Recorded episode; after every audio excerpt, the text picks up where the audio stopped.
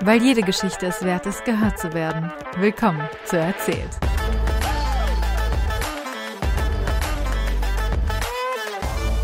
So, Leonie, herzlich willkommen heute bei deinem Podcast. Ähm, ich freue mich, dass du dabei bist und Mhm. ähm, ich habe das Glück, ja schon mal mit dir zusammenarbeiten zu können, gehabt zu dürfen. Mhm. Genau, nein, also wir kennen uns ja schon eine Weile. Und ähm, jetzt hast du mich gefragt, ob ich bei dir dabei sein möchte.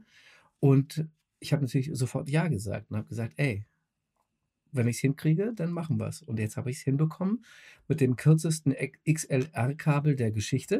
Das ist wirklich sehr kurz. Ja, man muss dazu sagen, ich, äh, ich habe die Einladung von dir, Leonie, bekommen. Und ähm, äh, ich habe noch vorher angekündigt, dass ich ja ständig irgendwie ganz gar nicht in meinen Einstellungen rumklicke und ausprobiere, aber nicht mehr weiß, wie ich zurückkomme. So, auf einmal, Ja. so und auf einmal musste ich von meiner Sprecherkabine in, auf meinen Regieplatz wechseln, um jetzt diesen Podcast machen zu können. Ähm, und ähm, genau, ich hatte natürlich alles verklickt und wir haben uns nicht verstanden. Und dann hattest du einen Stummfilm, den hast du gesehen von mir, wie ich Genau, sozusagen umgezogen bin mit einem Kamerawechsel per Klick aus meiner Kabine raus auf den. Der hat mich sehr überrascht. Das war wirklich ein Plotfest, muss ich sagen. Ja. Habe ich nicht erwartet. Beschreib mal, was hast du denn gesehen? Ja, also, äh, boah, also Sascha, du hast, du hast erstmal, du hast irgendwo ein Stativ aus irgendeiner Ecke rausgeholt, was ich Ja. auch nicht erwartet habe. Dann Mhm. ist dir was von dem Stativ runtergefallen, Richtig. was äh, wahrscheinlich sehr laut gewesen ist, was ich aber nicht gehört habe, Ja, was ja ein. Stummfilm war. Mhm.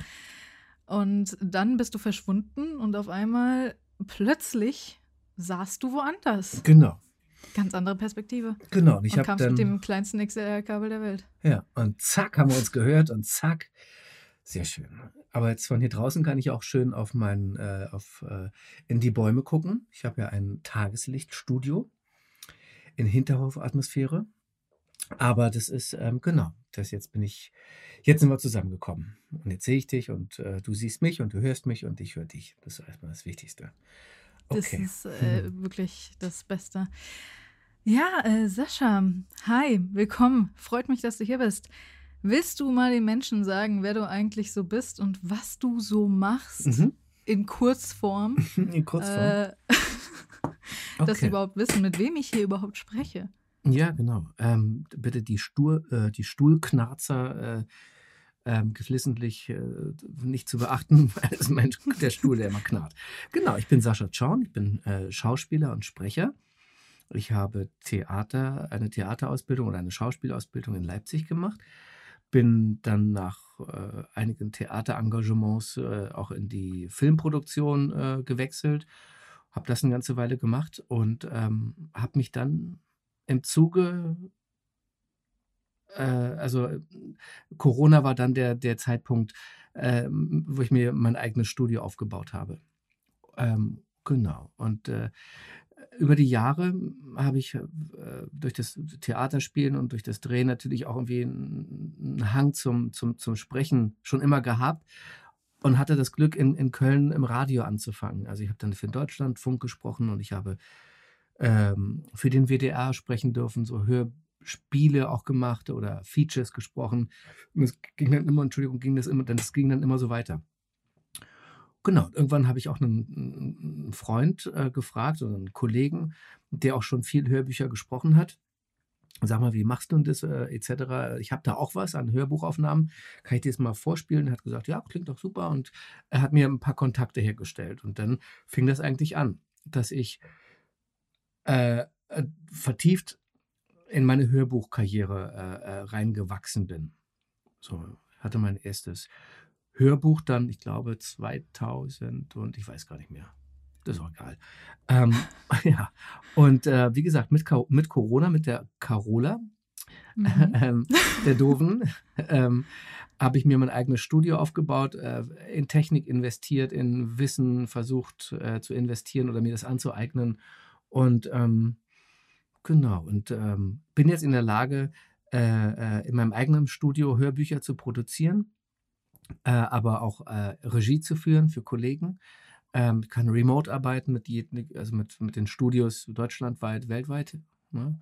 Ähm, und äh, werde aber natürlich auch extern gebucht von anderen Studios, um da meine, meine, wie sagt man, da meine Hörbücher äh, einsprechen zu können.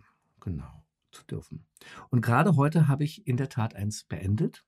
Nach fünf Tagen, nach fünf Aufnahmetagen. Ähm, und zwar im Funkhaus Berlin in der Nalepa-Straße. Das ist so DDRs renommiertestes Funkhaus, also so Ton, das sind alle, die irgendwie, alle Hipsters und äh, alle Leute, die was auf sich halten in Sachen Musik und Produktion mhm. und DJing und Events und direkt an der Spree. Das ist super. Und da ähm, habe ich heute das bereits neunte Buch einer, einer Reihe äh, gesprochen, nämlich äh, Dr. Leon Ritter. Und Dr. Leon Ritter ist ein Gerichtsmediziner, der durch sich durch die, durch die, durch die Fälle sozusagen arbeitet. Genau, damit bin ich heute fertig geworden und gleich im Anschluss haben wir uns getroffen. Also, für, zusammengefasst, für die Leute, die es vielleicht noch nicht wissen, ich bin Hörbuchsprecher. Du bist Hörbuchsprecher, tatsächlich. Und das ist, äh, das ganze Sprecher-Ding ist auch der Grund, wieso wir uns kennengelernt haben. Mhm weil die liebe Zippi, mit der ich auch schon eine Folge aufgenommen habe, und zwar war das die erste Folge dieses Podcasts. Sehr schön. Mit der ich übrigens ähm, heute noch ähm, telefoniert habe. Es ist, es ist, hast du eigentlich andere Leute aus dem Sprecherkurs? Denn ich habe einen Sprecherkurs bei dir belegt, den mhm, Zippi mir geschenkt hat zu ja. Weihnachten, was sehr schön war. Und äh, gibt es überhaupt noch andere Leute aus dem Sprecherkurs, mit denen du so in Kontakt geblieben bist wie mit uns beiden? Nee, in der Tat nicht. Also, also du sagst es ganz richtig, wir beide haben es ja kennengelernt in äh, einem Sprecherkurs, weil ich natürlich auch neben dem Hörbuchsprechen selbst äh, auch coache oder äh, das nenne ich, nenne ich dann Support Your Business. Also für Berufseinsteiger ins Sprecherbusiness oder Profis äh, äh, meine Unterstützung anbiete.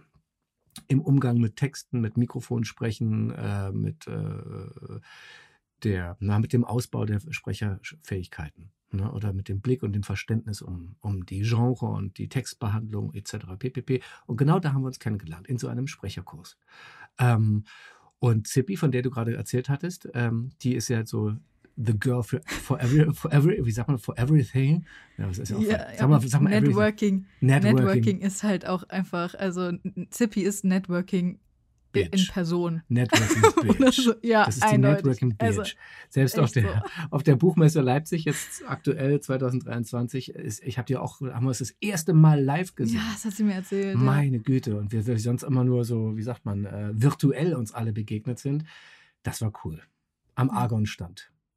Ja. Sehr schön. Genau, ja. da haben wir uns kennengelernt äh, bei dem, äh, bei dem äh, Sprecherkurs. Wie hast du den denn empfunden? Also für mich, äh, ich war auch super nervös. Also weil die Sache ist, wenn mir sowas am Herzen liegt, so wie generell auch Sprechen und Schauspielerei und mhm. sowas, was ja für mich immer die größten Themen waren, ähm, bin ich auf einmal viel nervöser, als ich sonst überhaupt je bin. Ich bin eigentlich kein wirklich nervöser Mensch. Aber da ist es dann, weil es mir wichtig ist, dass es gut ist und weil es mir wichtig ist, dass ich keine Fehler mache und all das. Und ich war, glaube ich, ich weiß nicht, ob man hat es mir vielleicht nicht so angemerkt, ich kann Sachen gut überspielen, aber ich habe immer so, wenn, ich hatte das Gefühl, ich konnte zum Beispiel auch nicht so gut sein, wie ich gerne gewesen sein wäre, würde, hätte mhm. sein, tut und tun. Äh, weil ich weil meine Stimme teilweise gezittert hat oder sowas. Und es hat mhm. mich so genervt. Und ja, das ist, äh, das war ein Problem, das hat mich gestört. Aber ansonsten war es für mich einfach super cool, das mhm. zu machen und damit mehr Zeit zu verbringen, weil meine Stimme war was, was ich, also ich habe meine Stimme eigentlich immer gehasst und ich hatte YouTube angefangen und gedacht, ey, die Leute werden mich vielleicht sympathisch finden und cool mhm. finden, was ich mache, aber meine Stimme hassen. Mhm. Und am Ende ist es nicht das Gegenteil gewesen. Die Leute fanden mich trotzdem immer noch irgendwie sympathisch, aber sie haben halt primär meine Stimme gut gefunden. Es war irgendwie was Besonderes. Sie haben alle geschrieben: Oh mein Gott, ja, ich mag deine Stimme total gerne. Und cool. ich so, was? Ja. Eine Stimme? Wieso? Die Stimme mit Imme. Ja, meine Stimme. What? Äh, ja, also es hat mich wirklich total überrascht und deswegen fand ich es auch cool, dass zum Beispiel Zippy sich da ja, eben gedacht hat, so hier, ich, ich investiere so ein bisschen in dich oder ich mhm. vertraue dir, dass du damit irgendwas auf die Reihe kriegst. Und ich kann auf jeden Fall einen Kurs bei dir empfehlen. Deswegen will ich jetzt auch mal so ein bisschen Werbung machen für dich, wow, okay. äh, für deine Kurse. Also Leute, wenn ihr gerne mal sprechen lernen wollt, wollt ihr sprechen lernen, einfach das ein bisschen vertiefen, dann äh, kann ich Sascha nur wärmstens empfehlen. Ja, cool. Das, da bedanke ich mich. Ich habe in der Tat, ähm, meldete sich vor, oder letzte Woche meldete sich eine, eine Kollegin, die einen anderen Podcast gehört hat, wo ich Mhm. äh, gesprochen habe. Und die hat sich daraufhin bei mir gemeldet. Und das ist total super. Also, dass dass das doch scheinbar klappt. Ja. Also, könntest du diese Empfehlung nochmal aussprechen? Nein, alles gut. Ähm, nee, das freut mich auf jeden Fall. Ähm, genau. Ja. Ja. Also ich bin natürlich sehr interessiert generell an deinem Werdegang, weil wie gesagt, Schauspielerei war für mich ab einem gewissen Punkt, als ich nicht mehr Technikerin werden wollte als Kind, war Schauspielerin dann mein Lebenswunsch eigentlich. Und deswegen ist es für mich immer natürlich super interessant zu hören, wie das für dich war und wie generell auch dein Werdegang war. Ja, gerne. Und das kann ich, mal, kann ich ja mal wolltest erzählen. Du schon immer, ja, wolltest du schon immer Schauspieler werden? War Nein, natürlich nicht. Ich wollte immer- erst Zahnarzt werden. Ohne Scheiß. Ich wollte, das habe ich wirklich schon mal erzählt. Ich wollte, ich wollte in der Tat Zahnarzt werden. Aber das war so mit dem, Wieso? weil ich glaube, den Zahnarzt total cool fand, der mich äh, sozusagen damals äh, behandelt Mhm. hat. Und es war halt so eine super Figur von Mensch. Ich dachte, ich will genauso werden wie der. Der ist halt Zahnarzt, Mhm. dann werde ich klar Zahnarzt. Und dann habe ich halt mein Abitur noch nur so mit Ach und Krach noch geschafft. Ähm, und ich wusste, dass ich halt definitiv nicht in der Uni landen werde oder in einem Hörsaal sitzen werde oder, oder, oder. Und Mhm. ähm, mein Vater wollte irgendwie auch, dass ich bei, bei ihm in, in, der, in, der, im- in, der, in der Firma anfange.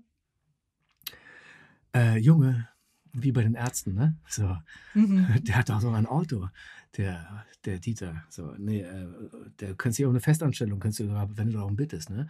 Aber das war so nicht mein Thema. Das war gar Mhm. nicht, sondern mein Thema war im tiefsten Inneren meiner selbst wollte ich irgendwie auf einer gewissen Weise besonders gesehen werden durch das, was ich Mhm. performe. Also, ich habe ja früher auch leidenschaftlich und äh, sehr ausgiebig getanzt, auch so, so Sporttanz gemacht, so Rock'n'Roll getanzt. Und wir waren da mit, also war da mit, meine Partnerin und ich waren, die waren super erfolgreich auch. Ähm, und das war halt zum Beispiel auch so ein Teil, ah, ich werde gesehen, man ist auf der Bühne, man tanzt, man wird für das äh, bewundert, was man da leistet, künstlerisch. Na, dieser künstlerische Aspekt, der war mir noch gar nicht so klar damals. Aber so, oder gut im Sport zu sein, gesehen zu werden von den Leuten, ey, der Mhm. Mann, der kann echt gute Bälle werfen. Keine Ahnung, also, ne? Der. Ja. Aber nur, dass ich jetzt persönlich nicht mit runden Bällen kann. Das habe ich ja Rugby gespielt, aber ähm, genau, das, da wusste ich dann nach, mit dem Abitur, äh, ich gehe definitiv nicht an die Universität, sondern ich mache das, mach, mach das, ich werde klar, ich werde äh, Tänzer. Fiep. Und dann so, äh, also ich hatte mich vorher nochmal äh, äh, bei der staatlichen Ballettschule in Berlin, hatte mir so einen Tag der offenen Tür angeguckt und äh, dachte so, okay, die sind alle so neun und zehn und machen das so noch krass zehnmal tausend besser als ich. Ich werde kein Tänzer. So, also die, die machen das halt häufig schon so irgendwie seit, seit sie vier sind oder Genau. drei sind oder was weiß ich. Genau, da war aber kurz mein Abitur stand schon vor der Tür. Ich dachte so, jetzt muss ich mich aber entscheiden. Fuck. Ja. Mhm. Genau, na, und dann dachte ich, na okay, scheiße, okay, überlegen, Alter, denke, denke. Äh, Sprech, äh, Schauspieler, Schauspieler, du wirst Schauspieler, natürlich. Ähm, weil da kann man auch ganz lange auf der Bühne stehen, ohne dass man tanzen muss und so. Das geht noch. Mhm. Ich werde Schauspieler. Ähm, und diese, diese Schnellentscheidung haben mir die Schulen bei dem, bei dem Vorsprechen natürlich an den staatlichen Schulen, das, das hat natürlich nicht funktioniert, weißt Mhm. du, weil da viele junge Leute vorsprechen, die da mit einem Herzblut und mit einer Überzeugung rangehen, warum die das überhaupt machen. Und ein paar total, äh, totale Quereinsteiger natürlich auch. Die Glücksnasen, die es sofort trifft und ähm, so aller der kleine Hai. Oder auch so eine Pappenheimer wie ich, die es dann so erstmal äh, gesagt bekommen, während der meiner ersten Aufnahmeprüfung in, bei der Ernst Busch war das. Da hat die Professorin, ich weiß gar nicht, ob ich ihren Namen nennen soll, aber doch, kann sie ruhig hören, weil die eigentlich eine recht gute ähm, Methodik lehrt oder das fand ich schon ganz cool. Die Viola Schmidt, damalige Mhm. Sprecherzieherin an der, an der, an der Ernst Busch, hat äh, zusammen mit einem Dozenten, das läuft immer so ein Zweierteam, also einem Schauspieldozenten und Sprecherzieherin oder Sprecherzieher, im Duett äh, machen die Vorsprechen mit den, äh, mit den Leuten. Und dann sagte sie zu mir, hm, du Sascha, ähm, also mal unter uns, wenn wir dich jetzt aufnehmen täten, aufnehmen täten, äh, du würdest unter, du wirst untergehen wie ein Schluck Wasser im ganzen Jahrgang. Und ich dachte, okay, also ist eine ehrliche Aussage, mit der ich überhaupt nicht umgehen konnte. Ähm, und äh, habe mich gleich nochmal beworben. so, geil. Ähm, und dann hatten die aber, dann war das irgendwie, da war ich da wieder, in, anderthalb, anderthalb Wochen, zwei Wochen später war ich da wieder bei einem anderen Dozenten, die haben da irgendwie intern, man kann ja immer nur einmal vorsprechen, so pro Jahr oder so, oder ne, pro, pro Jahrgang, sag ich mal so. Ähm, und dann haben die es aber irgendwie verpeilt und dann habe ich da gleich nochmal noch mal vorgesprochen. Und der Typ, der war aber ganz nett, der meinte, ich, ich, ich finde es cool, was du machst, aber du brauchst noch ein bisschen. Naja, dann habe ich noch überall anders vorgesprochen, wo man so, wo es so staatliche Schauspielschulen gibt. Und irgendwann ähm, habe ich dann in Leipzig vorgesprochen, habe da bestanden. Ich dachte, ich flipp aus. Von so 1400 Leuten irgendwie einer irgendwie im Jahrgang zu sein, ich flipp aus geil. Und an meinem Geburtstag bekam ich dann den Anruf von dem leitenden Dozenten, dem Jahrgangsdozenten, der meinte, hey Sascha, äh, du bist übrigens nicht dabei. Ja, auf Anrufbeantworter. Und dann dachte ich so, fuck you, Alter, was ist denn da los? Warum? Und dann haben die halt den Jahrgang, trotz dessen, dass ich bestanden hatte, zusammengewürfelt, wie so ein mhm. Theaterensemble. Klein, dick, groß, dünn äh, und so weiter. Aber da war ich dann nicht dabei. Aber ich könnte ja nächstes Jahr nochmal vorsprechen. Ich dachte, wir wollten mich verarschen jetzt alle, oder? So. Ja, da habe ich dann nächstes Jahr nochmal vorgesprochen. In der Zwischenzeit natürlich gekellnert wie verrückt. Und allen erzählt, was machst denn du? Ja, ja, ich äh, mache Schauspiel irgendwann mal. Äh, ja, klar, du gehst nach Hollywood. Hm, genau, mach mal, mhm. mach mal Hollywood. Genau, und dann, dann ähm, äh, habe ich nächstes Jahr nochmal vorgesprochen, in der Tat nochmal bestanden und wurde dann sogar zugelassen. ja. Und das war so ein, ähm, Moment des totalen Glücks. So, ne? Es gab noch damals so im Radio diesen Song, als es passierte, stand die Sonne hoch am Himmel oder wie sowas, ne? Mhm. Kennst du den noch oder hast du ihn mal gehört? Ich glaube, den habe ich ja. mal gehört, ja. Der Nachmittag brachte, und das war so der Sommerhit überhaupt. Ich dachte so, geil, ich bin angenommen, als es passierte. Genau, und bin dann auch nach Leipzig gegangen und habe dann da angefangen zu studieren. Und naja, und dann fängt dann es halt an mit dem ganzen Beruf. Mm, und ich muss auch heute sagen, dass ich das jetzt mit dem Sprechen mache, ist auch eine, das, das, das war der Müll draußen hier. Ähm, als ich das, also, dass ich das jetzt mit dem Sprechen mache, ist eine Konsequenz dessen, dass der Film oder die Filmbranche als eine mögliche Nische, schauspielerisch zu arbeiten, ähm, eine echt harte fucking hart harte Branche ist mhm. und die nicht jeden wieder mitspielen lassen, ne? weil dann zu alt, zu klein, zu dick, zu dünn. Ähm, ähm, genau. Und äh, das macht so psychisch fertig, ständig in dieser Abhängigkeit sich zu befinden, aber trotzdem seine Miete zahlen zu müssen und trotzdem noch künstlerisch wertvoll sich selbst zu fühlen als mhm. solches, als Künstler zu sehen oder und dann zu merken, äh, das wird alles hinten, das wird alles gar nichts. Ich brauche einen Altern, ich brauche einen Plan B. Ja. Ne, und dieser Plan B sozusagen, wenn es sozusagen, ich habe auch natürlich auch Serien gespielt und gedreht und ne, konnte lange Zeit irgendwie äh, gut leben davon. Aber irgendwann wurde das irgendwie auch anders und weniger und hat sich verändert ne, als solches. So. Und ähm, weil, klar, man braucht immer Glück und äh, den richtigen Moment, um vielleicht im nächsten Projekt auch wieder dabei zu sein. Ja. ja. Und ähm,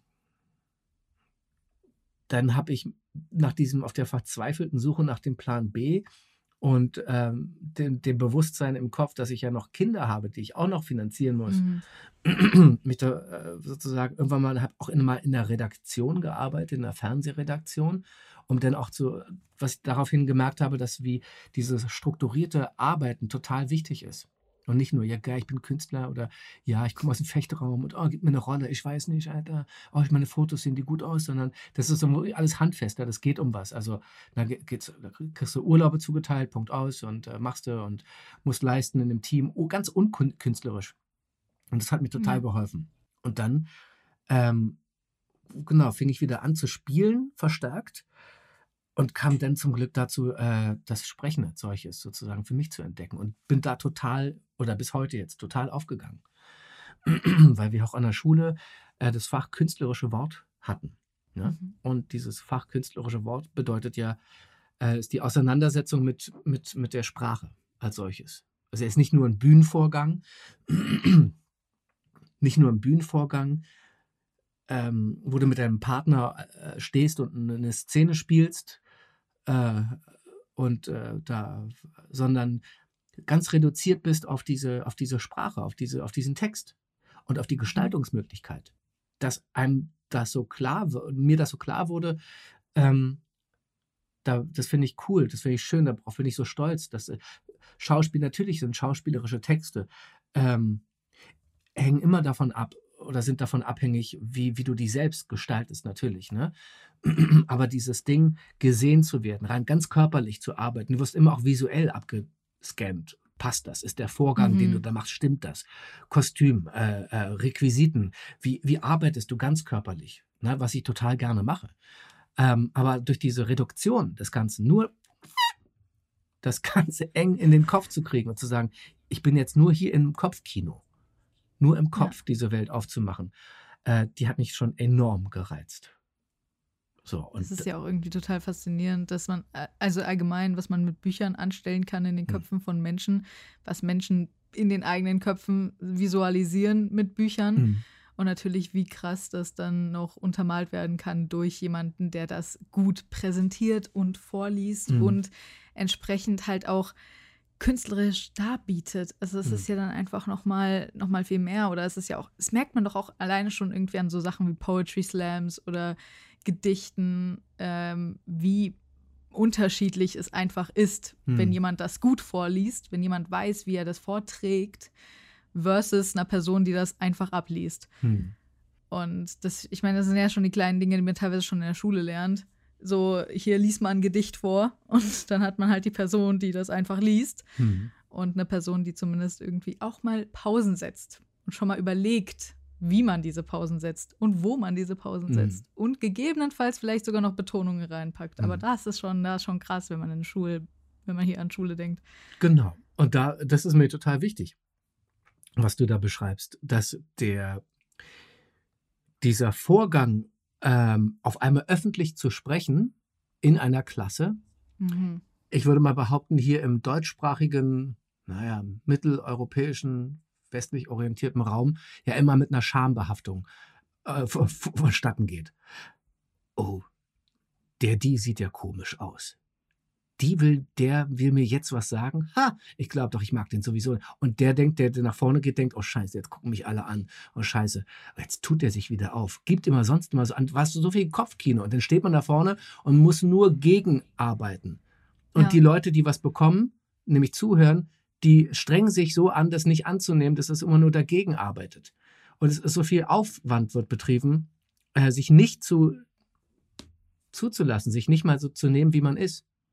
So, da muss ich halt sagen, dass die, diese Arbeit, zum Beispiel äh, dieses freie Reden, ja, oder diese Dis Debattierclubs oder diese mhm. rhetorischen Fähigkeiten der Amerikaner, die das viel, äh, also sozusagen als, als, ja, das ist, gehört zum Standard dazu.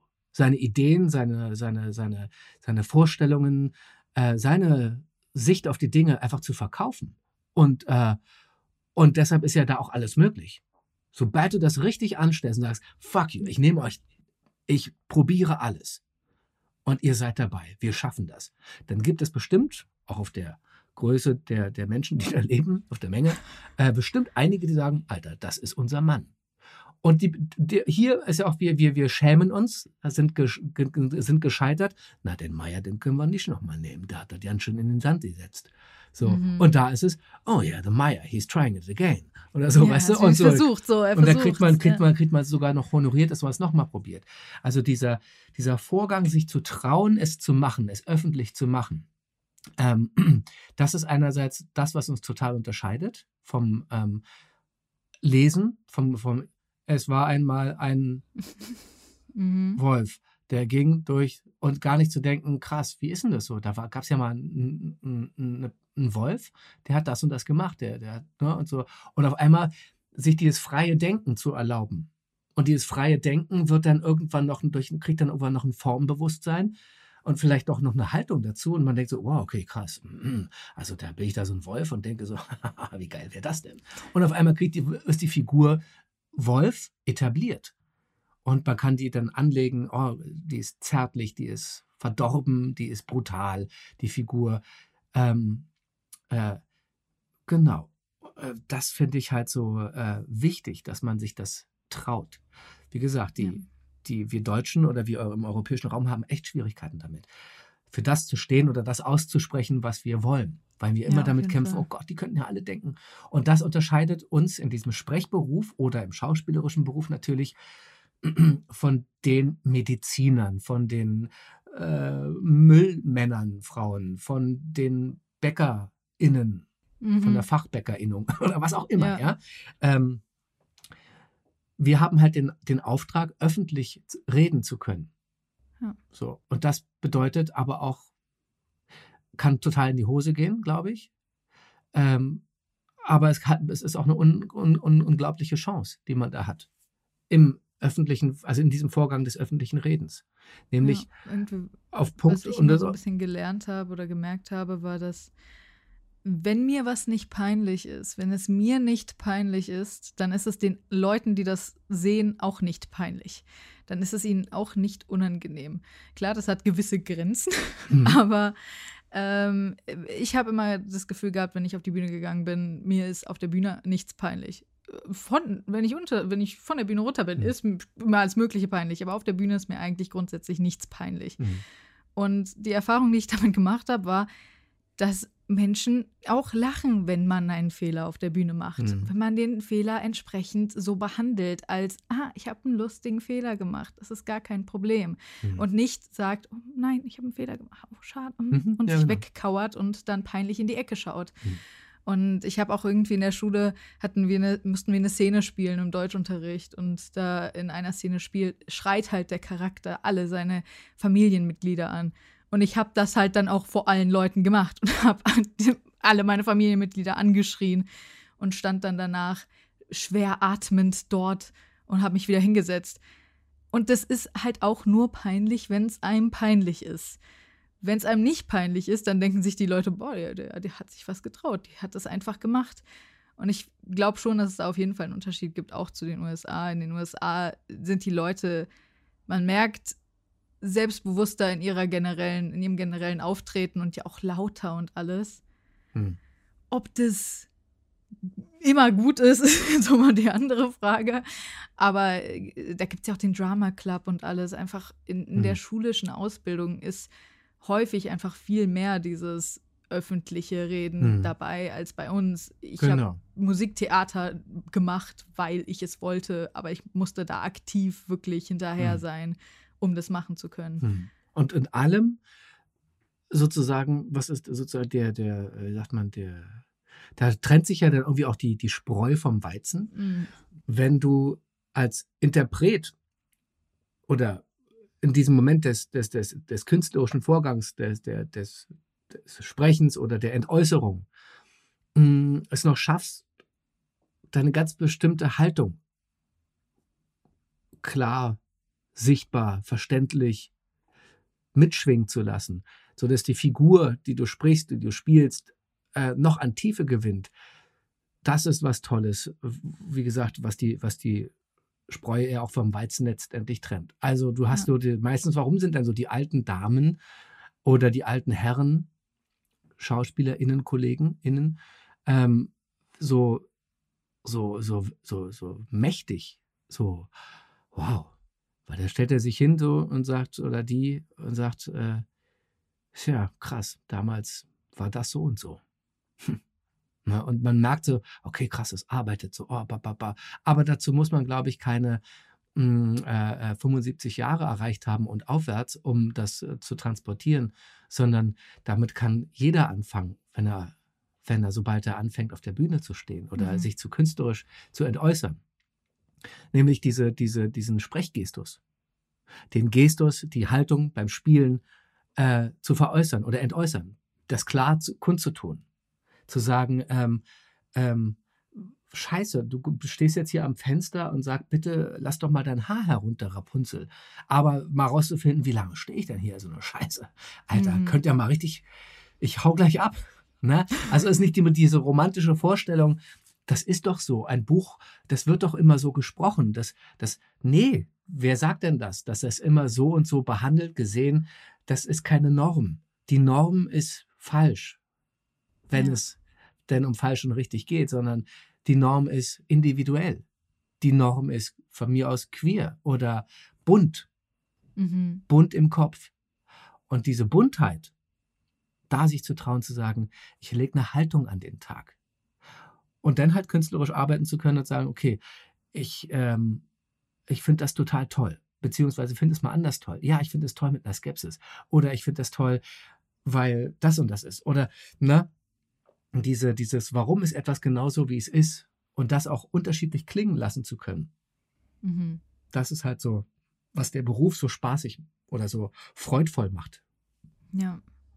Ja, auch generell irgendwie. Also, ich hatte schon immer einen Kopf, der sehr viel gedacht hat und deswegen macht es so unglaublich viel Spaß, da auch in diesen Themen sich, sich wenn man vielleicht so, so einen Satz hat und man überlegt, okay, wieso, wie, wieso will ich diesen Satz jetzt so und so interpretieren, so und so aussprechen oder sowas, dann sich da Gedanken hinterzumachen und zu überlegen. Und es ist so, es, es macht so viel Spaß, sich Geschichten auszudenken. Und letztendlich ist ja eigentlich dieser ganze Beruf und all diese Berufe nichts mehr als Geschichten zu erzählen, Geschichten mhm. auszudenken, Geschichten zu interpretieren und Geschichten zu erzählen. Und das ist, finde ich, auch generell eigentlich was, was, also erstens gibt es das schon seit sehr vielen Jahren, es gibt es schon immer. Menschen haben sich schon immer Geschichten erzählt mhm. und äh, Geschichten weitergetragen.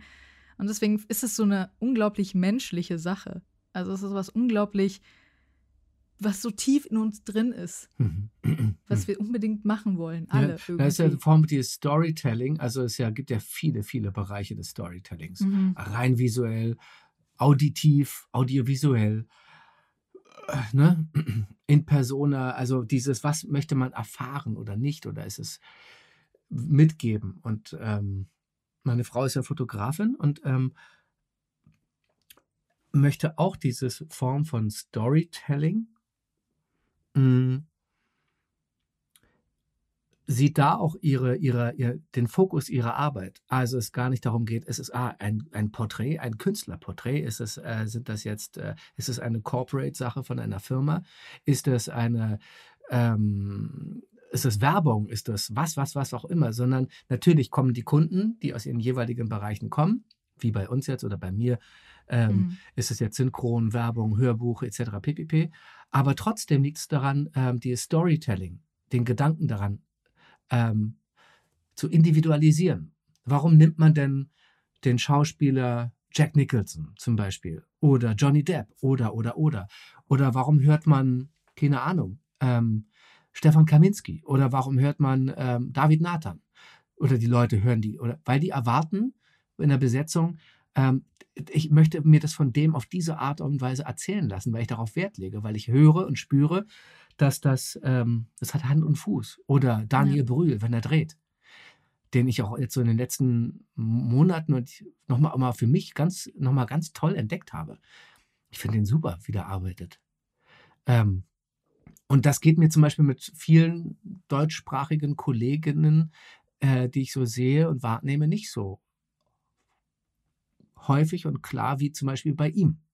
Mhm. Also da gibt es natürlich auch viele Namen, die mir jetzt an Kolleginnen gefallen, so, aber das also rein spontan jetzt, weil ich das Gefühl habe, Mensch, da setzt sich jemand auseinander und der, der legt eine Haltung an den Tag irgendwie, in der Rolle sogar. Ja, so, das ist so. Ähm, und dann öffnen sich auch die Ebenen, wo man guckt kann, ist es jetzt er oder sie, die spielt, ist es so, was ist die Erzählerweise, was kann ich selber da reinlegen und, oh, und so weiter und so fort. Und deshalb ist dieses, äh, ja, dieses Storytelling, diese Entscheidung für das eigene Ich oder die Entäußerung des Gedankens, diese, diese, diese, dieser künstlerische Moment, ja, der ist so wichtig, egal was ich mache. Das finde ich wichtig. Ja. Sehr schön gesagt. Eine Frage, die mir sehr auf dem Herzen brennt, weil das eine Frage ist, die ich mir schon häufiger gestellt habe. mir selbst auch, ist die Frage Theater oder Film? Und ich glaube, es ist eine Frage, die sämtliche Schauspieler umtreibt. Ja, mm, also ich glaube, Theater ist ja so dieses Fahrradfahren lernen für, für den ganzen Straßenverkehr an sich. Ja. Ja, oder das Laufen lernen, so. Ähm, dass ich überhaupt mich fortbewegen kann und da ist es rein physisch zu sagen, erstmal, was ist überhaupt der Raum, den zu spüren? Mhm. Was ist mein Körper? Was kann mein Körper in diesem Raum? Was ist denn äh, dieser, dieser, dieser, dieser, dieser, dieser kraftvolle Moment in einem vollen Theaterraum oder zu stehen oder vor einem ausverkauften Sommertheater draußen zu, zu stehen und mit einer Stütze zu spielen und zu sprechen, ba, ba, ba, ba, ba. aber trotzdem noch zu transportieren und mhm. die Leute zu erreichen. Und das ist ja auch völlig Magie. Und dann wieder, also das einerseits erstmal so als handwerklichen Vorgang, als Handwerk zu verstehen und zu begreifen und schätzen zu lernen, das ist unglaublich wertvoll und toll und mhm. darauf würde ich nie verzichten wollen. Und hätte ich das nicht so die Chance gehabt, das zu studieren, wäre es, glaube ich, immer ein Wehmutstropfen. Naja, ja. ich habe ja kein Theater gemacht, ich weiß nicht, ich mache ja nur Film und richtig Theater, da traue ich mich ja nicht ran oder so, keine Ahnung. Ne? Mhm. Aber nee, ich hatte das Glück, dass es, passi dass es passiert ist und ich das machen konnte. Und habe dann irgendwann die Entscheidung getroffen, jetzt passt es irgendwie nicht mehr rein, gerade, weil mhm. ich zum Beispiel Köln, Berlin pendle wegen meinen Kindern. Oder na, dann kommen nur noch Gastverträge in einer großen Stadt für mich in Frage, wenn überhaupt. Und ähm, ja, da kommt, da kommt vieles, äh, da, da ordnet sich vieles so. Und dann ähm, natürlich möchte ich aber auch nicht auf Film oder auf die Arbeit vor der Kamera verzichten, weil die auch nochmal ganz toll ist, weil die ganz präzise sein kann. Und äh, bis man da versteht, dass man eigentlich so gut wie nicht spielt. Ne? Das ist, äh, dauert auch eine Weile. Und das, was dass man vielleicht als für mich oder ich als Theaterschauspieler da viel zu groß angefangen habe und viel zu viel, äh, auch, auch das Set beim Spielen die Leute am Set irgendwie noch versucht habe zu unterhalten. Aber das hat nichts, das ist Theater und kein Film. Mhm. Oder ja. keine Kameraarbeit. Ach, das ist alles so. Und im nächsten Moment kann es so schön sein, wenn so eine Szene mit einem Partner oder mit dir alleine als Partner ähm, so, oder nur mit der Kamera als Partner, ne? so, ähm, so, so authentisch auch sein kann.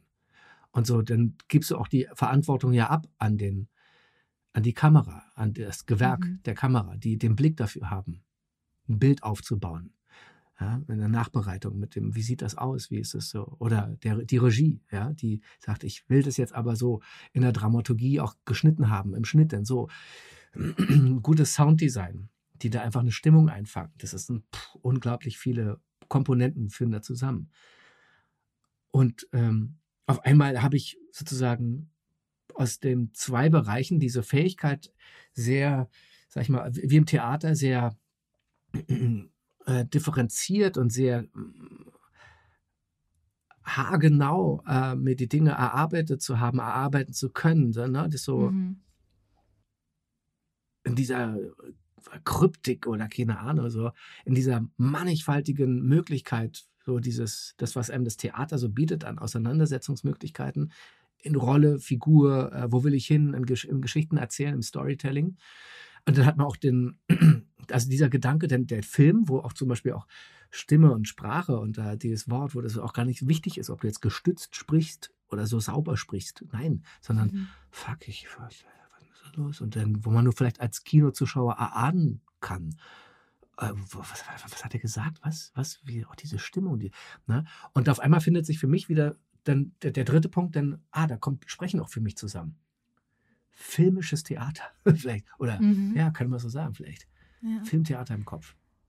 Ja, ich finde es gerade voll faszinierend, weil ich habe Theater ja schon viel hinter mir, irgendwie mein Leben lang, aber Film bisher immer nur als Komparsin. Mhm. Und da habe ich aber zumindest halt gesehen, okay, gut, wie funktioniert so ein Filmset, wie sieht so ein Filmset aus? Und für mich war das immer so sehr irgendwie kalt, so sehr distanziert, also weil, weil immer diese Cuts, immer wieder Stopp und immer wieder von neu anfangen und nicht das, was ich am Theater immer so toll fand, war dieses eine einmal durchspielen und dieses ganze mhm. komplette Präsentieren des Stücks und du bist 100% dann drin in dem Moment, während du das spielst. Aber das, was du gesagt hast, hat mich gerade sehr zum Nachdenken gebracht, weil wenn du so eine Szene hast, die wirklich relativ lang ist, die du einmal mal durchspielen kannst im Film, und du, ja, wie du gesagt hast, du dich eigentlich um nichts kümmern musst, in dem Sinne, dass die Kameramenschen wissen, was sie zu tun haben, die Tonmenschen wissen, was sie zu tun haben mhm. und die kümmern sich darum, dass, dass es so toll aussieht und so gut ist wie möglich. Und du eigentlich nur da sitzt, zum Beispiel in dieser Szene und diese Szene spielst zu 100 Prozent, kann ich mir vorstellen, dass sich das so authentisch wie nur möglich anfühlt und richtig, richtig geil. Also, mhm. das kann ich mir sehr, sehr cool vorstellen so eine lange Szene, in der man einfach komplett drin ist und alles andere vergisst, vergisst als halt wirklich das, was man in dem Moment macht. Aber gleichzeitig ist halt eben dieses, was mich am Film immer so ein bisschen gestört oder so hat, dass halt wirklich dann Cut und jetzt wieder raus und jetzt eine Szene, die komplett wann anders spielt, so am Ende des Films oder eine, die am Anfang. Und du hast hm. halt nie dieses komplette Ganze. Ja. Ich glaube, das hat beide, beide Seiten. Also es kann schön sein. Also kann auch ein Theaterabend, wenn du den von A bis Z durchspielst, na, das braucht man dann auch für die Entwicklung, bis man am Ende ganz erschöpft oder befreit ist oder da die, ja. Katharsis erreicht oder na, die, diese irgendwie, wie auch immer. Und es kann aber auch total spannend sein, in der, beim Filmdreh zu sagen, ähm, jetzt mache ich nur das, ich konzentriere mich, das ist jetzt im Kasten mhm. und dann da geht's los. Also jeden Moment einzeln als neu zu betrachten. Mhm. Hm, das ist, finde ich, auch so ja, stimmt. Hat beide Seiten. Also beides ist total herausfordernd. Ja, das ist, ich finde es generell irgendwie super faszinierend. Das ist was, was wahrscheinlich nicht Leute, die das vielleicht so jetzt noch nie so selbst gemacht haben, nicht unbedingt nachvollziehen können. Aber ist es halt auch für dich eine Sache, wenn du, wenn du dir Filme anguckst oder wenn du selbst ins Theater gehst, analysierst du selbst viel erwischst du dich dabei, dass du anfängst zu überlegen oder gerade wenn du einen Film guckst, so, boah, wie haben die das gedreht? Wie war das am Set? Hm. Ähm, ja, also wenn ich ins Theater gehe, was ich seltenst gerade schaffe, mhm. leider, ähm, ist wieder so eine kleine Berufskrankheit. Ach, okay, mh, aha, der hier ah, Auftritt, okay, links, rechts, krass, krass, krass, okay. Ja, ich verstehe ja gar nicht so, ich kann ja besser sprechen. und hier so, ähm, und ähm, so, und da ist man so wie, wie so eine Berufskrankheit ständig irgendwie, dass mhm. man dann irgendwie noch mitdenkt oder hier, wie macht man das? Und es sel selten, selten vorkommt, dass einen, mich dann der Theaterabend so rausreißt, wie ich denke so, oh, krass. Also ja. diese Magie, ne? Weil ich also irgendwie selber aus dem, aus, der, aus dem gleichen Beruf komme. Ja. Aber es passiert dennoch und beim, beim, beim Spielen, klar, dann, dann also beim Drehen sehe ich dann auch die Kollegen und oft sind es deutsche Produktionen, wo ich, wo ich meine Schwierigkeiten habe, denke so, oh, naja, das ist der Schnitt einfach verkackt. Es ist mhm. rhythmisch nicht gut. So, und deshalb ist es, ich weiß nicht, was da los ist. Oft ist es so, dass jetzt, ähm, ich hoffe, es, äh, äh, also wenn ich jetzt zum Beispiel amerikanische Produktionen schaue, ja, dann wird, dann wird äh, einfach nur eine, ein, ein, also, also die Einführungsszene in, äh, ähm, in äh, oder Einführungsbilder in, einen, in eine andere Szene. Die wird so beiläufig erzählt. Oh, guck mal, hier geschnitten, zack, da. Hm, das wird so, wo du merkst, aber im, im Unterbewusstsein, boah, das ist halt so eine Qualität, das kann gar nicht mhm. anders gehen. Aber bei deutschen, deutschsprachigen Produktionen, das kostet dann alles so viel und da wird es auch richtig ausgekostet, dieser Schnitt. ja. Also, wo ich denke so, oh Leute, das ist aber nicht mehr adäquat, das ist nicht mehr, wenn ich mir die, also eine internationale vergleiche, dann ist, warum ist denn so ein, warum sind die Amis zum Beispiel, warum sieht es einfach geil aus? Oder die Engländer. Mhm. Oder, ne, wenn die, wenn die guten, gutes Kino machen oder gute Filme von mir aus, oder dann ist es so, es wird es so, dann halt Kill Your Darlings. So. Und das ist halt oft in so, in so in, in, deshalb nervt mich so deutsches, deutsches Fernseh- oder Filmgehabe manchmal so, weil so, und da werde ich dann, kann ich nicht entspannen, weil ich dann denke, oh, das ist, der Rhythmus ist weg. Äh, von der Erzählweise und es ist so ungalant oder das ist der Schnitt mhm. hängt zu lange da drauf, weil man dann spürt, ich weiß, AK, die haben jetzt nur so und so viel Geld da, das, das muss jetzt auch drin sein so und dann mhm. ist es so, mhm. anstatt es beiläufig zu erzählen so und das ist viel wertvoller. Mhm. Ja, ich finde auch die Dialoge in deutschen Produktionen einfach mhm. häufig sehr unnatürlich und unangenehm und gestellt. Und, Mhm. und ich weiß nicht wieso. Also man merkt einfach, dass das ist dann halt einfach die Autoren in der Form leider schuld. Ich will jetzt nicht, äh, ich weiß aber auch nicht, wie viel, wie viel Macht sie darüber haben. Krass, Leonie, Wie dass du jetzt alle Chance Autoren auf einmal hast. Ja, alle, alle sind mir nicht klar. Jeder einzelne. Also Äh, ja, die Kollegen leid, von äh. VG Wort, die, äh, die, äh, also krass, Leonie, also dass du jetzt alle Ja. Autoren. Jeden ich, einzelnen, ich wusste auch, das jeden. wird wird Zippy auch hart treffen jetzt. Ja. Okay. ja, ist es, nee, also ich habe wirklich das Gefühl, wenn ich, wenn ich amerikanische Produktionen gucke und auch mit der deutschen Synchronisation, ist trotzdem der Dialog natürlicher. Mhm. Und ich weiß nicht, was es an den Dialogen ist. Ich kann eigentlich bei deutschen Produktionen meistens nur Comedy-Produktionen, also irgendwelche, weiß ich nicht, Bully Herbig Sachen gucken oder sowas, weil da ist es, der Dialog ist da ganz sicher, da geht es ja nicht darum, dass der Dialog besonders natürlich oder Hm. Äh, das ernsthaft ist eine, eine gewisse, da ist es schon wieder, es ist ein Formbewusstsein, finde ich. Das ist Ja. dein Form. Ja, Ja. Das ist so, also kein, äh, wie sagt man, kein naturalistisches Ding, so von einem, von einem amerikanischen Film, so, wo man denkt, so, okay, äh, kein naturalistisches Ding, so, sondern das ist wirklich ein Formbewusstsein. Glaube da, da, da akzeptiere ich das dann auch wieder. Weil du jetzt gerade Mhm. Bully Herwig ansprichst, ne? Das Ja. ist so, da hat Sprache zum Beispiel auch ein Formbewusstsein. Ja. Ja. Ähm, ja. gab es schon so Momente, dass du irgendwie so ein Skript bekommen hast und dir gedacht hast, ich will das, ich will das so nicht sagen. Äh, beim Drehen jetzt ja klar. Ja. klar. Genau. D- d- Dass man auch sagt, das hört sich auch blöd an. So. Mhm. Und, äh, und dann hast du halt die, die, die Regiekollegen, die sagen, ja klar, also wenn es sich für dich besser anfühlt, dann das ist das Wichtigste. Und dann hast du auch die, die auch da sehr darauf Wert legen, dass es haargenau so gesprochen wird. Mhm. Und dann gibt es ja auch natürlich den Moment, wo ich denke, so, ah, scheiße, du, das ist ja wirklich, brauchst ja wohl gar nicht. Aber mancher Stoff ist schon wichtig, dass es genauso, hat es seine Bewandtnis, dass es genauso gesprochen ist. Und das ist dann auch toll, wenn man, wenn ich eines Besseren belehrt werden kann dadurch oder werde und man merke, dann diesen Aha-Effekt habe, ey, krass, stimmt. Die Regie hatte recht. Also je Mhm. genauer das jetzt so, das abzuarbeiten ist, der Text und nicht wischiwaschi, dann ist das, äh, dann, dann, das ist gut. Ja, also, aber es gibt es durchaus, wo ich dachte so, oh nein.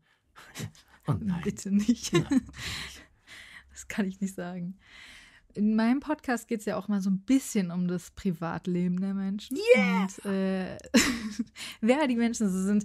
Und als ich deinen Wikipedia-Artikel gelesen habe, weil du hast ja einen Wikipedia-Artikel, äh, habe ich herausgefunden, wann du geboren bist. Hm. Und dann ist mir aufgefallen, dass du ja in Berlin geboren bist und Mhm. in Berlin wahrscheinlich auch aufgewachsen bist. Mhm. Und dann ist mir was aufgefallen, was jetzt komplett random kommt. Aber es ist für mich so fern. Deswegen will ich wissen, wie das für dich war. Der Mauerfall. Fucking random. Du denkst dir jetzt bestimmt, wie kommst du da jetzt drauf? Aber du warst ein Teenager, als das Mhm. passiert ist. Ja. Und du hast in Berlin gelebt. Ja. Und ich habe es über das Thema bisher immer nur mit meiner Mutter gesprochen oder sowas, Okay. die zu der Zeit auch schon gelebt hat, aber halt Los. in Niedersachsen. Meine Mutter hatte zu der Zeit auch schon gelebt. Das auch In, cool. in der Tat hat sie Ja. zu der Zeit auch schon, auch schon länger als du. Also, Also ich kenne ja also äh, die Mauer ähm, äh, in kurz im Brief erzählt. mhm. Ähm, mein Onkel, Großonkel, Mütter, mütterlicherseits, also der Bruder meiner Oma, der wurde im, im Osten eingesperrt, einge, in den, kam in den Knast, weil er irgendwie, Mhm. weil er irgendwie abends seine Perle im Osten besucht hat und gecasht wurde Mhm. und dann haben die den, darüber hat er auch nie gesprochen. Richtig. Also war schon eine harte Zeit. Äh, meine Oma, mein Opa und meine Mutter als Kind wurden noch so kurz vor die Mauer richtig hochgezogen wurde, waren die im Osten drüben und meine Leute Mhm. kommt rüber nach dem Motto Mauer. Also irgendwie sind die noch schnell wieder rüber, zack, das ist alles vorbei. So. Dann war das natürlich ist ein Geschicht, äh, absolut geschichtsträchtiges Thema. Wir als Berliner, wir haben ja die Hungerhake hier zu stehen am Platz äh, der Luftbrücke Tempelhof äh, als Wahrzeichen sozusagen der der ähm, des ja der Allianz, ja, Mhm. der Allianzen, der, der Alliierten, ähm, wo halt die die äh, Rosinenbomber gekommen sind und äh, Schokoladentäfelchen oder Essenspakete, Kehrpakete hier rüber transportiert haben, um diese Aushungerung Westberlins, da, der da entgegen zu, zu, ähm, zu wirken. Dann war ja Berlin in verschiedene Sektoren aufgeteilt. Französischer, russischer oder ne, äh, äh, englischer und amerikanischer Sektor. Ich bin damals, deshalb sage ich immer, ja, ich bin in Westberlin äh, groß geworden mit Mickey Mouse und Coca-Cola. Ich war nämlich, im, naja, das, ich war nämlich im, im Westberliner Teil, ähm, äh, im, im amerikanischen Sektor. Mhm. Aber das war nicht alles Mickey Mouse und Coca-Cola, sondern die Amis, die bei uns gelebt haben, auch die von der Military Police und die waren die Familien, die auch bei uns gelebt haben. Wir waren da genauso wie, wie heute in Anführungszeichen die, äh, keine Ahnung. So wenn die anderen Kinder, mit denen man nicht spielt, so nach dem Motto. Also mhm. war auch so. Die hatten immer geilere Spielsachen als wir.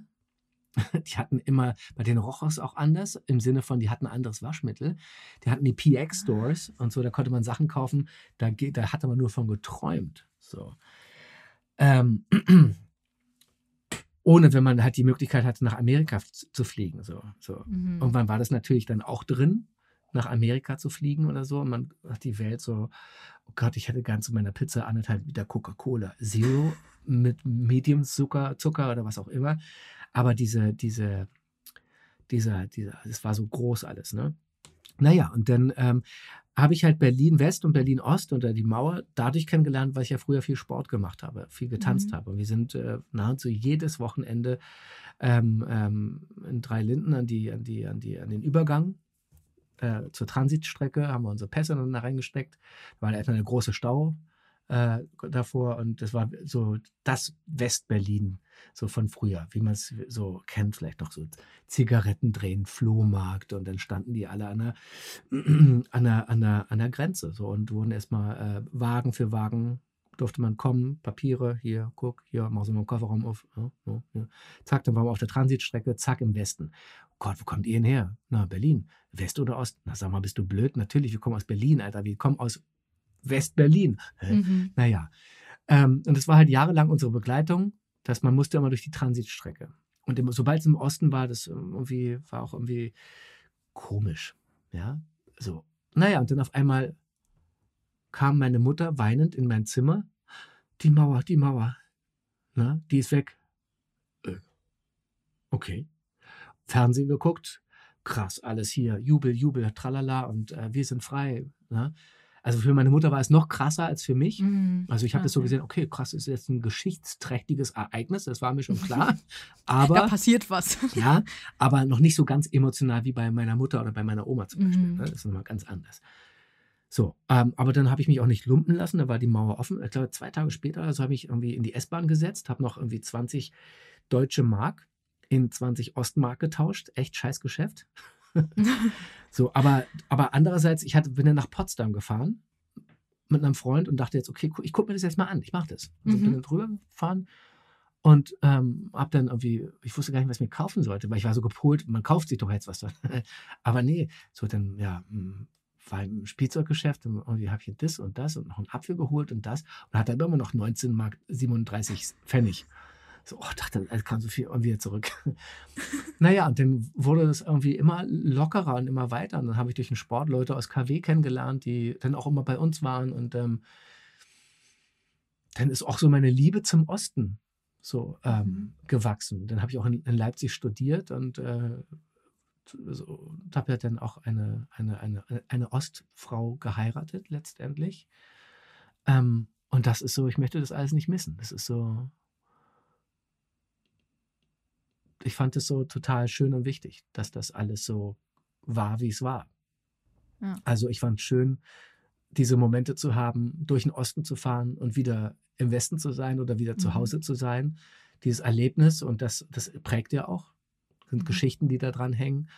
Oder meine Opa, äh, meine Oma, die, äh, da sagt mir meine Mutter immer, äh, da sind die früher mit meiner Mutter irgendwie dann irgendwie da im Osten irgendwie so lang gefahren. So, nur du stellst dich jetzt schlafend. Aber Mama, ich, du stellst, du beschläfst jetzt. Okay, ab in Osten, zack. Einen Abend machen sie mal Handschuhfach auf. So, na, na, na, wieso suchen einen kleinen Sachsen?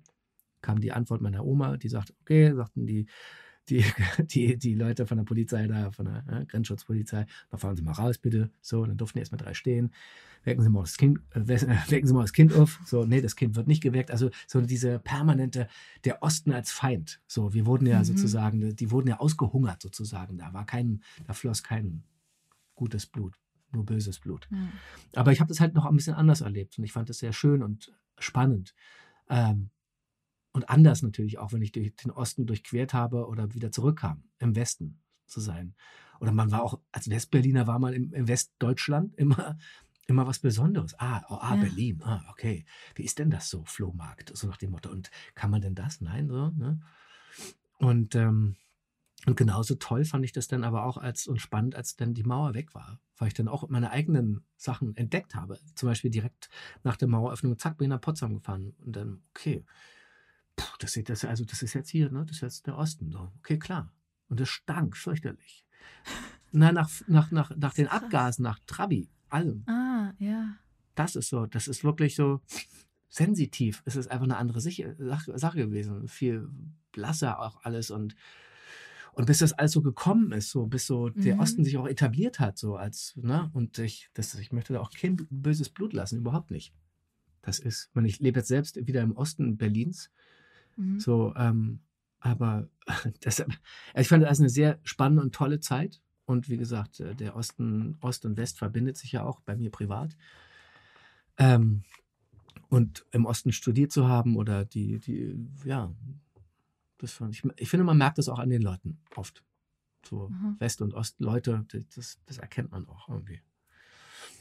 Ja, ja ich habe das Gefühl, äh, auch wenn es natürlich jetzt schon äh, ein bisschen her ist, es ist immer noch nicht 100% weg, diese Diskrepanz irgendwie, dieser ja, Unterschied. Das ist ja, nee, also ich, wir hören jetzt auch gerade in Brandenburg äh, nationalsozialistische Übergriffe mhm. sind, kommen jetzt, ah, hier an der Schule übrigens auch. Und das ist einfach nochmal eine andere, die sind, also klar, das, wenn ich jetzt in Leipzig bin, oder in Dresden oder so, wo einfach nochmal ein ganz anderes hm, Bewusstsein für, für, für, für Freiheit oder für äh, Menschsein als sich so herrscht, als jetzt, keine Ahnung, im, im tiefsten irgendwo. Mhm. Weil da die Leute einfach ganz anders hm, sozialisiert bzw. eingebunden sind. Da kennt der den, da kennt der den, da muss man sich aufeinander verlassen können und wer das stört, der stört. Das kann ich auch ja. verstehen. Dass das nur so krass ist, so das möchte ich natürlich nicht akzeptieren dass man, dass ja. Menschen wehgetan wird oder dass äh, äh, verletzt werden, nur aufgrund ihrer, ihrer, ihrer Hautfarbe, ihrer Hautfarbe, ihrer Rasse oder so einer vermeintlichen Rassengeschichte da ja. äh, zum Opfer werden. Das darf nicht sein. Nee.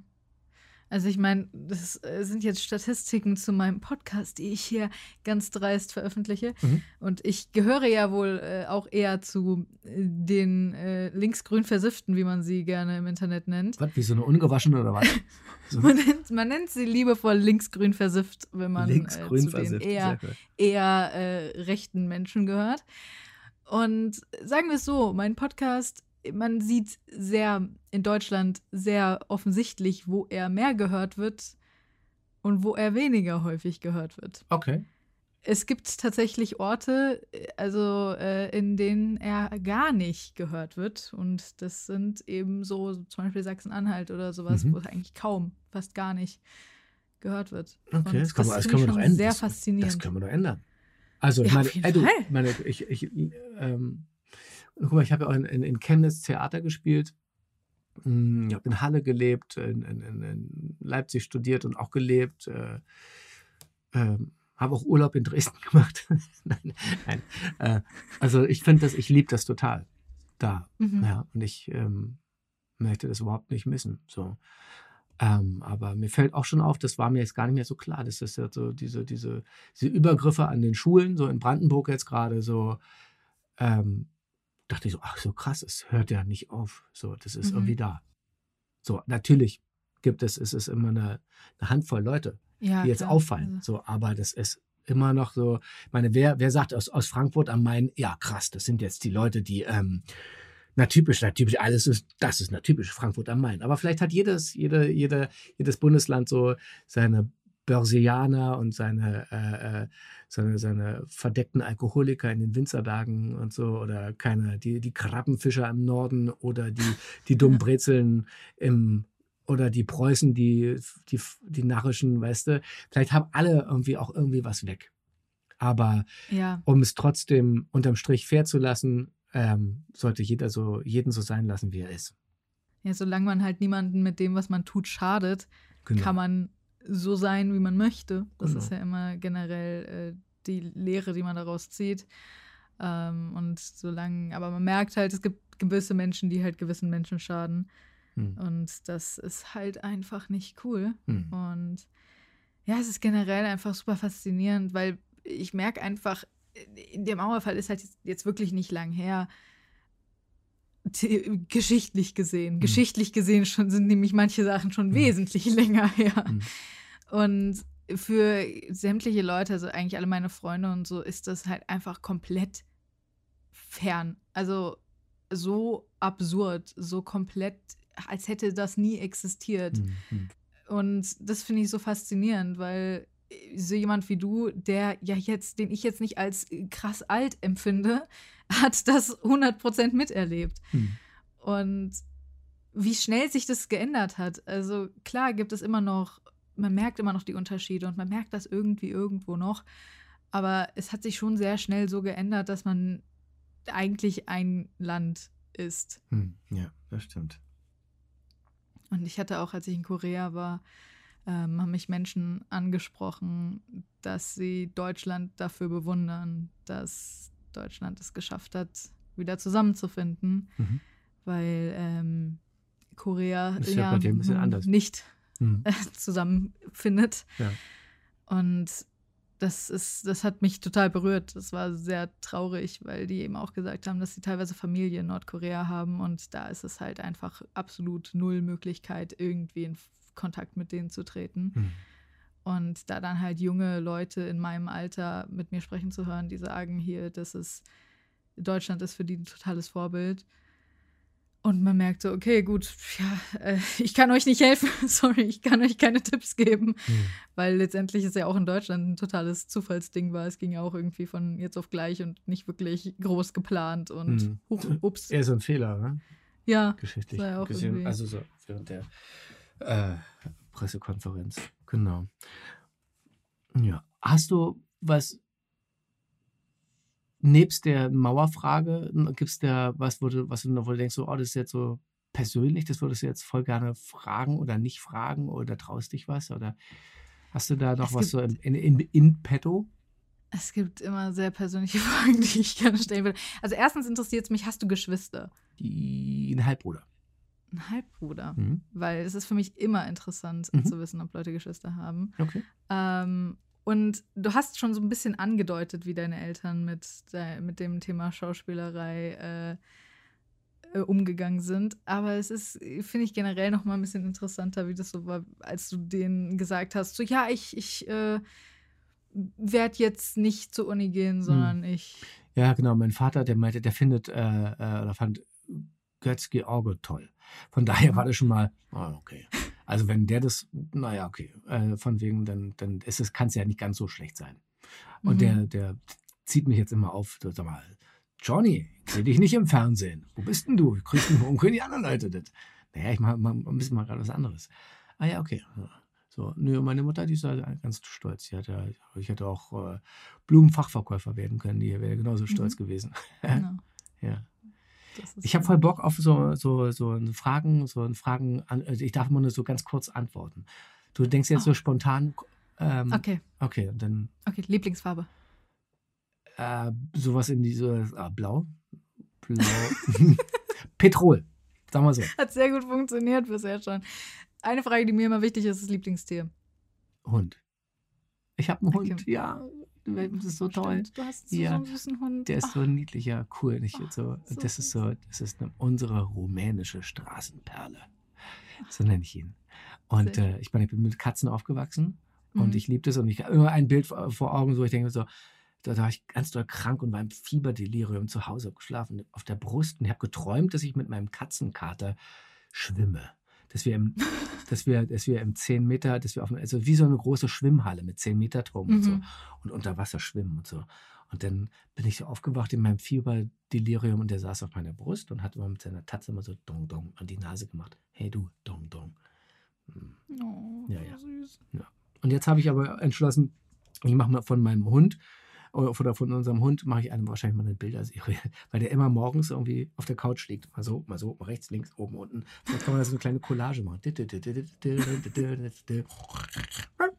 Keine Ahnung. Sehr schön. Sehr schön. Wenn du in irgendeiner Stadt auf der Welt leben könntest, welche wäre es? Und wieso? Also ohne die Stadt zu nennen, ich würde auf jeden Fall, ähm, wäre ein kleines dorfähnliches, warmes Städtchen, wo sich jeder kennt, wo man, wo gepflegtes Essen und äh, Sonne und Natur im Einklang sind. Ähm, kann was äh, äh, Südliches sein, tendenziell. Mhm. Frankreich, äh, Portugal, äh, Italien, sowas so in die so Savoir-vivre. Das Mhm. ist so. Ich habe neulich ein Buch gelesen äh, für Audiobuch von Saga Egmont, Sonntags am Strand von Alexander Oetker. Herrlich. Eine Hommage an das Leben, an die Liebe und das Leben. Ganz toll geschrieben. Kommt übrigens Also bald raus. hättest- Oh. Eine kleine Werbung. ja. Also wenn, äh, wenn du die Frage beantworten würdest, Strand oder äh, Wald oder Berge, wäre es wahrscheinlich Strand. Weiß ich nicht gesagt. Also ich, es muss nur Natur sein. Mhm. Also erstmal. Hauptsache Natur. Okay. Ich würde immer sagen, ich würde am liebsten See im Wald. Mit ein bisschen Strand. liebe- Kieselstrand. ich ich finde, der Sand stört mich am Strand. Okay. Ja, das ist. Okay, nächste Frage. Was ist dein Lieblingsessen? Spaghetti. Ich liebe Spaghetti. Immer wenn ich krank war, habe ich Spaghetti bekommen. Kennst du wie, wie, wie ähm, ähm, der Film äh, mit der kleinen Ratte? Ähm, wie heißt der? Meinst du Ratatouille? Ja, natürlich, Ratatouille, danke. ähm, also allein wie dieser Mann sozusagen, das ist sozusagen, was für Meinst du Linguini, der nicht Spaghetti heißt, sondern Linguini? ja, fast dieser, dieser äh, Restaurantkritiker, der ja nur so Mm. verbittert war und Mhm. die, der Schlüssel zu seinem Herzen war ähm, ähm, diese, dieses, äh, Ja, der, wie heißt Ratatouille. nicht, der Ratat, genau, das Ratatouille. Und das Mhm. ist, der Schlüssel zu meinem Herzen ist ein Spaghetti oder Pasta. Mit welcher, mit welcher Soße? Ähm, ja, Egal? mm, Ich mag so, sowas, also ganz selten von meiner Oma, also ursprünglich ist von meiner Oma noch so Tomatensauce mit so, so, äh, so äh, ähm, äh, Fleischwurststückchen drin oder so. Und dann Mhm. so ist, nennt man in Berlin Jachtwurst. So, Aha. das war oh, geil. So, und das kann aber auch, das war auch eine Bolognese werden und ganz tolle. Ich, Mhm. also, Ja, weiter, weiter. Ja, ja, warte. Ähm, ähm, ähm.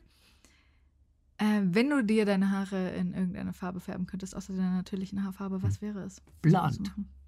Blond? Ja, ich habe mal in der, also ich in Köln gelebt, da habe ich ein Fotoshooting gemacht und dann dachte ich, mit einem tollen Fotografen, Fabian Stürz, ähm, der, äh, dafür habe ich dann gesagt, ich, ich will mal eine andere, andere Frisur, ich, mit der ich schon mal gedreht habe, die Figur, aber ich will das blond haben.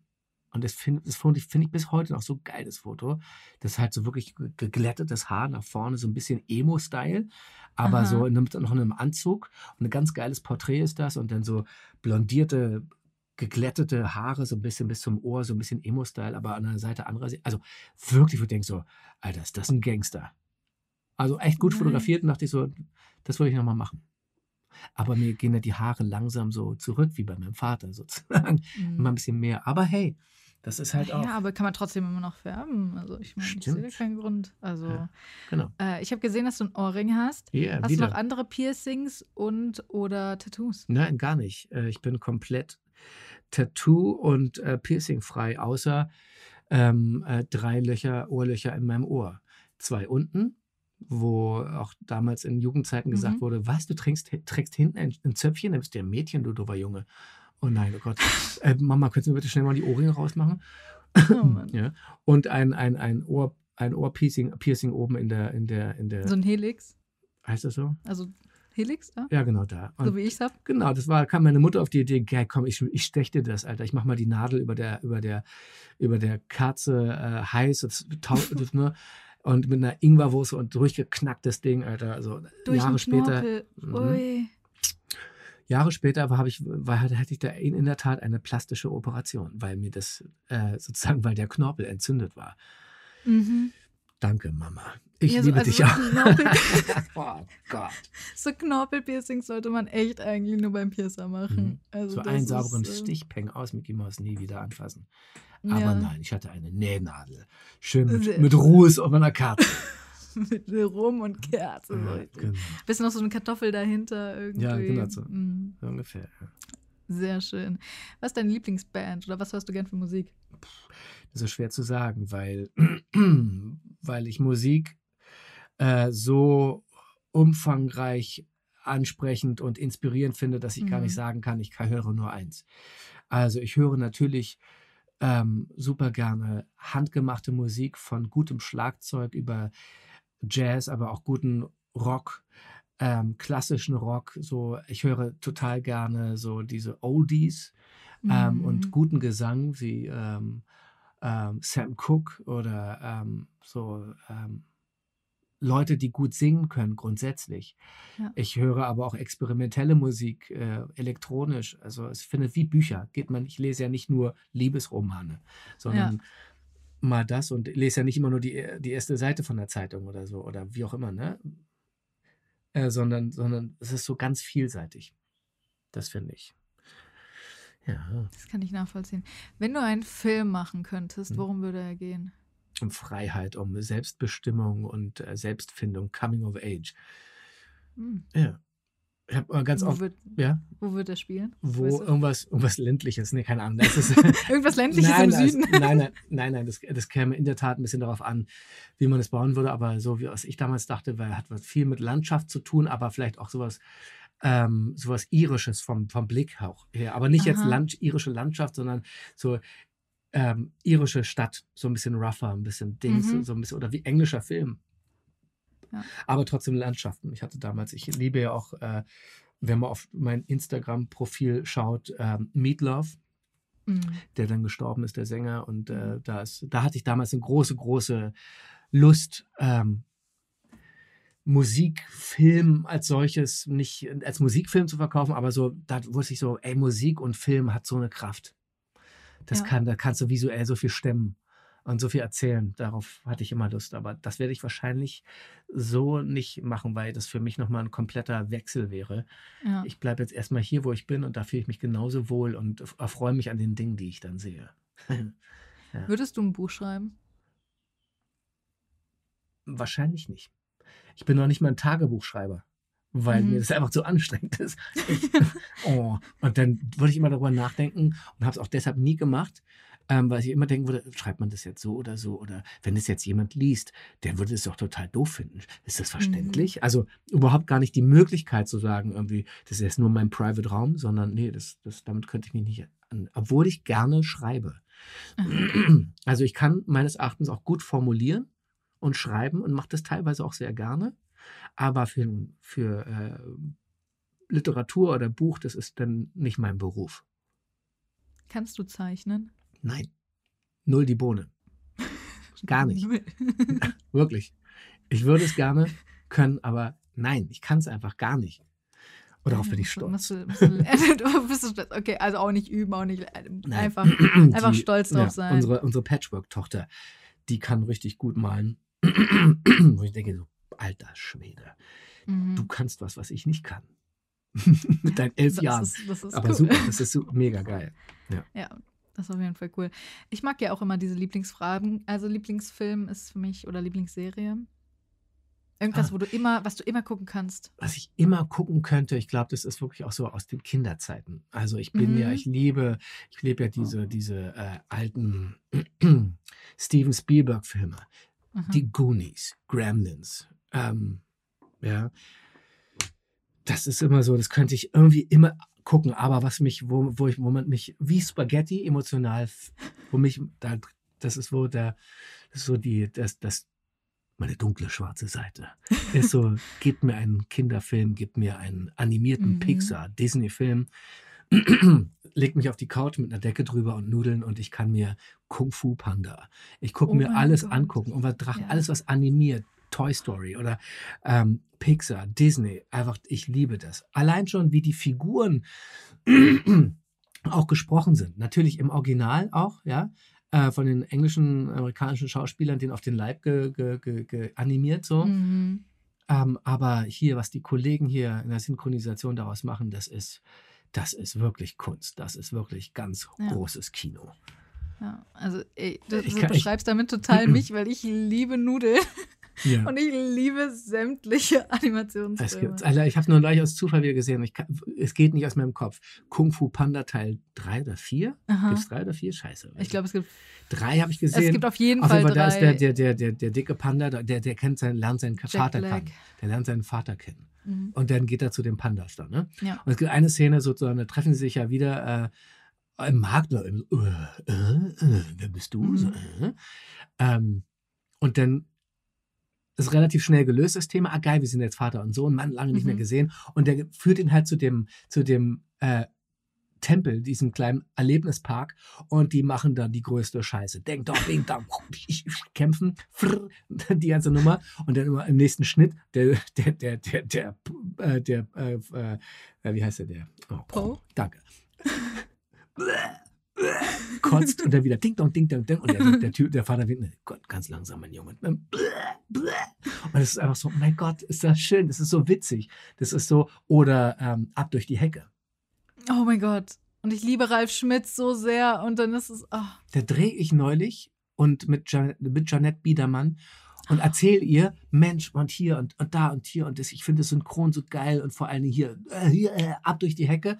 Ja, aha. ja, ich habe äh, hier das Stinktier gesprochen. Ja, Ich ich so, oh weiß. Und dann wie, wie bei Vipo, beim, der dann auch so, oh, so, so große Augen kriegte. Oh mein Gott. Ja, super geil. Handy das Eichhörnchen. Ach ja, ich liebe Schmitz so sehr, ey. Ralf Schmitz ist für mich so, weil ich liebe Improvisationstheater und Mhm. der ist einfach für mich so die, das Paradebeispiel von guter Improvisation. Hm. Und ich, ich finde, es macht kaum was mehr Spaß, als einfach auf einer Bühne zu stehen und dir werden Sachen entgegengeworfen und du musst damit spielen. Und du musst einfach mitmachen. Und das Im Impro hat, ist, ist einfach irgendwie das Coolste. Ja, das stimmt. ist, hab, äh, man muss halt einfach schnell denken. ja, im, können. was habe ich äh, in Chemnitz mal Impro-Theater gesehen von den Kollegen am, am Schauspielhaus. Mhm. Und da ging es um Tiefstatus. Alter, ich habe noch nie so gelacht im Theater. da war der Kollege, der sozusagen, die haben sich dann gebettelt, wer, wer denn Mhm. in einer Szene mehr Tiefstatus haben kann. Mhm. Also weniger wert ist als der andere. ja. Alter, das war, das, das war, das war Gottes, das war Gottes Geschenk der, der, der, der Comedy. Ja. Trägst du eine Brille? Also brauchst du eigentlich äh, eine Brille und hattest du eine Zahnspange als Kind? Ja, ich hatte eine Zahnspange, die ich dann irgendwann verloren hatte und nochmal drei Jahre später im Teppich verkrumpelt wiedergefunden habe. Oh. okay, also keine feste Zahnspange. Genau, aber die hatte ich auch für oben, die für unten habe ich nie getragen, deshalb sind meine Zähne unten so leicht auch äh, verstellt, aber oben Aha. ist total gerade. Dann sollte ich auch noch eine feste kriegen, dann meinte die Zahnärztin, die Kieferorthopädie, naja, und dann trägst du halt nachmittags diesen Bügel. So, das war das Letzte, was ich gesagt, was sie gesagt hatte und war nie wieder da. Natürlich. Wie so, es war echt ab durch die Hecke. Dann trägst du diesen Bügel und dann sieht man noch diese Staubwolke wie bei Tom und Jerry. Hä, wie was? Okay. Und ähm, genau, die Brille, die trage ich äh, beim Autofahren gerne. Gerne. Ja, da weil ich nicht, echt nicht so viel sehe sonst. Auch gerade auf der Autobahn so. Gut, ja, Sicherheit Mhm. geht Mhm. vor. Und ähm, ja, genau. Ja, so ist das. Ähm, warte, ich hatte gerade noch, ich hatte gerade noch eine Frage. So, meine Damen und Herren, wir befinden Weisheitszähne. uns... Weisheitszähne habe ich alle vier noch. Krass. Und ich habe Horror oder die Befürchtung, äh, dass die irgendwann mal durchstechen. Also, die sind auch so durchgekommen schon. Aber so, dass die noch mehr wehtun, weil ich hatte noch, ich habe noch eigentlich kein richtiges Loch. Ich habe noch alle meine Zähne und ist alles noch super und alles toll und Spritze, oh nein, nie, never ever. Also bitte, bitte, lieber Zahnarzt, ich werde dir, werd nie von meinen Weisheitszahn-OPs erzählen, Okay, weil das war das Traumatischste auf der Mhm. Welt. Deswegen, äh, andere Leute hatten ganz tolle Weisheitszahn-OPs. Ganz easy. Es ist eine Routineuntersuchung, Ja. äh, OP und so. Blinddarm? Du, das geht mir jetzt echt zu nah.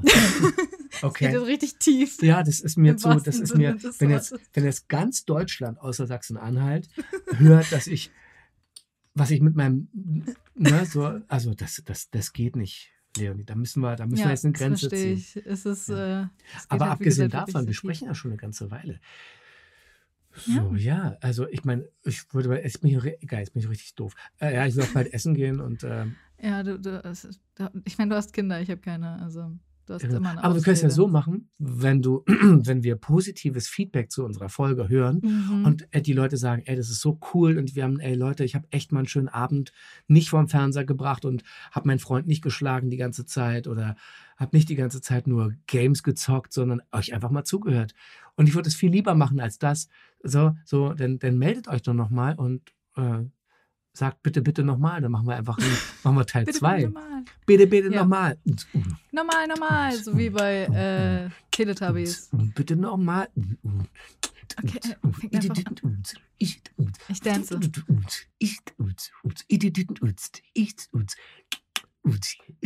Gib mir den Beat. Habe ich doch die ganze Zeit, Alter. Ich weiß, Scheiß. Gib mir das Sound of the Police. Alter. Ut, ut. ich habe letztens nochmal äh, Teletubbies geguckt, was ich als Kind immer gerne geguckt habe, Mhm. weil ich gedacht habe, oh mein Gott, Nostalgie und so. Und dann habe ich gemerkt, dass alles, was in Teletubbies gezeigt wird, doppelt gezeigt wird. Dass die, das wusste ich als Kind nicht. Also Echt? doch, Was? anscheinend schon, aber ich habe es nicht realisiert. Die sagen immer normal, normal und dann werden einfach alle Clips, all diese Videos doppelt gezeigt. Einfach Oh komplett Gott. doppelt, direkt hintereinander. Das ist das Furchtbarste, was ich in meinem Leben je gesehen habe. Ich weiß nicht, wie ich das ausgehalten habe als Kind. Das ist, ähm, ja, wollte ich nur mal. Also Leute, guckt als im Erwachsenenalter nicht nochmal Teletubbies. Das ist es nicht wert. Die Gummibärchenbande. Hi, Oh. hi, uh, der.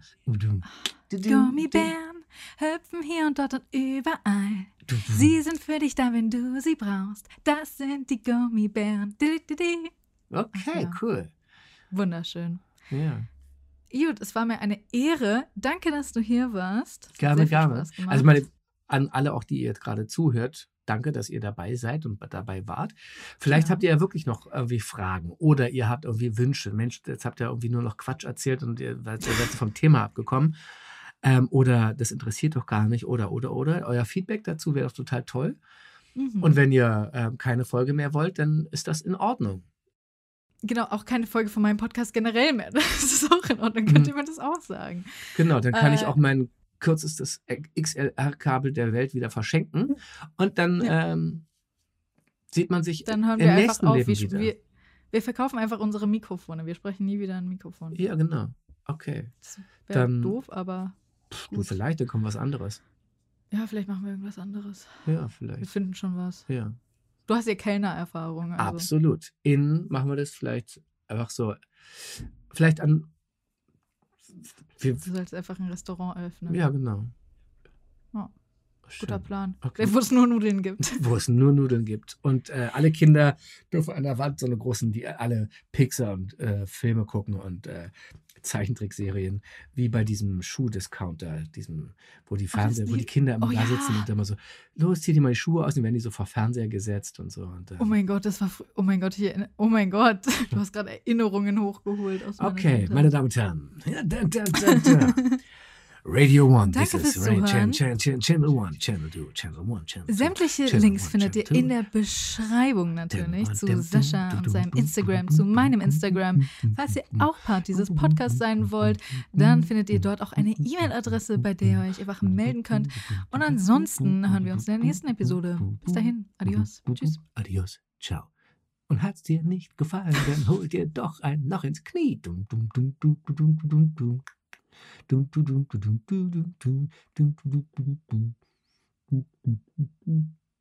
Nice.